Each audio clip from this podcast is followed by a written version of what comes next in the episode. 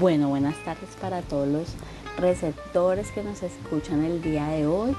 Eh, mi nombre es Pamela Castro. Continuando con la línea del compañero anterior, es importante mencionar que la creación de posibilidades es muy importante para establecer vínculos y estimulación de la cognición social.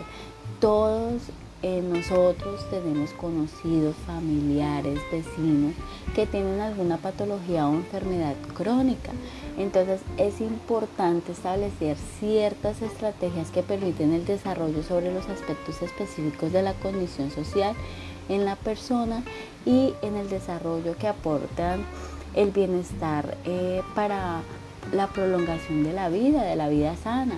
Entonces por eso es importante reconocer la importancia de integrar e intervenir de manera oportuna eh, acciones sobre las enfermedades crónicas porque esto ayuda a la incorporación de los procesos mentales.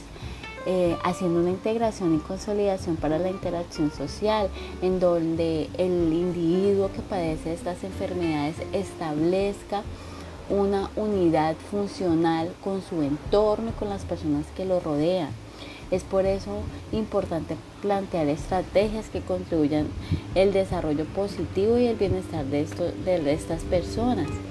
Es desde la, miremos todo desde ciertas clasificaciones y ciertas integraciones. Entonces vamos a hablar inicialmente de la parte de la atención, porque es importante simular la atención en las personas que padecen enfermedades crónicas? Bueno, porque mediante repaso de información, como volver a leer un libro, como leer partes de revistas, de artículos, realizar una tarea en específica, evitando distracciones, permite una, generar una acción y un mecanismo que permite procesar estímulos.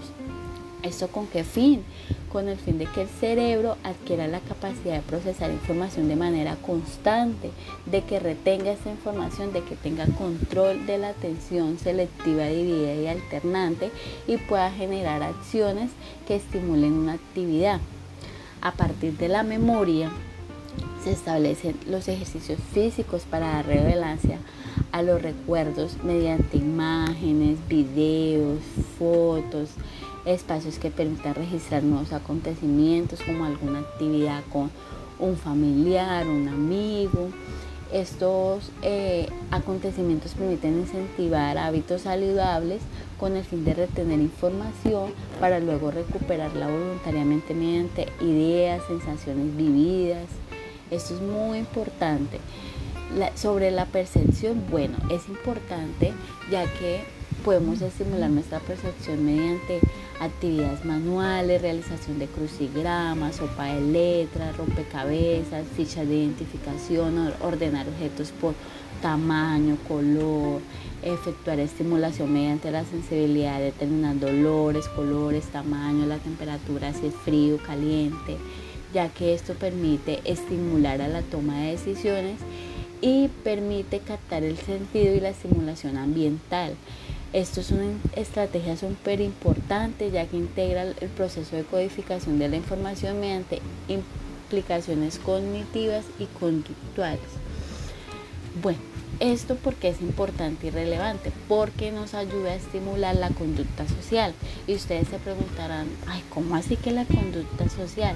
Bueno, mediante la interacción entre familiares, amigos, conocidos, parejas, se pretenderá desarrollar hábitos saludables en donde la persona desarrolla habilidades que permitan sobrellevar su enfermedad crónica y sea más factible ejecutar una acción mediante operaciones mentales, acciones donde modifique la conducta, lograr una consistencia operativa que mantiene las habilidades sociales a partir de los recursos propios, el desarrollo libre de la personalidad, promoviendo el bienestar satisfactorio y elevando la calidad de vida, que es lo más importante. ¿Qué podemos estimular mediante la conducta social? ¿Cuáles son las estrategias para eh, prolongar o incentivar la empatía? Bueno, la integración de la dinámica grupal eh, es importante ya que se maneja actividades que permiten trasladar las experiencias a partir de la patología crónica. Un ejemplo, reuniones con otras personas que tienen patologías diferentes integrando emociones como felicidad, expectativas, esperanza, tristeza, preguntas, eh, en donde se contempla a nivel integral la problemática y los efectos secundarios de cada enfermedad. Luego este intercambio participativo se establecerá el método de intercambio de información, la resolución de conflictos, tomas de decisiones. Estas situaciones activan algo que es muy importante, que son las memorias de espejo. Y ustedes se preguntarán, ¿qué son las memorias de espejo? Bueno, esto permite establecer vínculos de acuerdo a una acción que refleje sensaciones y emociones ajenas. ¿Qué quiere decir esto?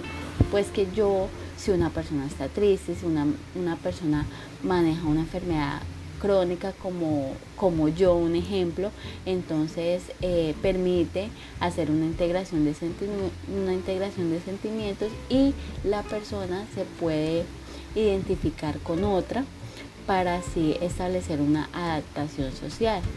Eh, bueno, esto porque es importante, porque nos ayuda a presentar eh, eh, una ejecución de eh, funciones que determinan la interacción sexual, la interacción eh, social, perdón, ya que muchos de los individuos padecen enfermedades crónicas presentando deterioro global de las funciones cognitivas que originan la, la desadaptación social, presentando alteración de la memoria, lenguaje, atención, conducta, aprendizaje, contribuyendo a, la a las limitaciones de adaptación. Es por ello que es, importante establecer estas estrategias para eh, evitar la prolongación de otras patologías como la depresión o la ansiedad. Eh, por eso es importante emplear esas alternativas nuevas de intervención y prevención de nuevos síntomas para que el individuo establezca un entorno favorable y le ayude a sobrellevar estas enfermedades. Bueno, continuando con esta línea de información súper importante, ya que todos somos participantes, porque todos tenemos a alguien conocido, los dejo con mi compañero, el cual les aportará unas ideas y unos aportes maravillosos que podemos emplear el día a día en nuestra cotidianidad.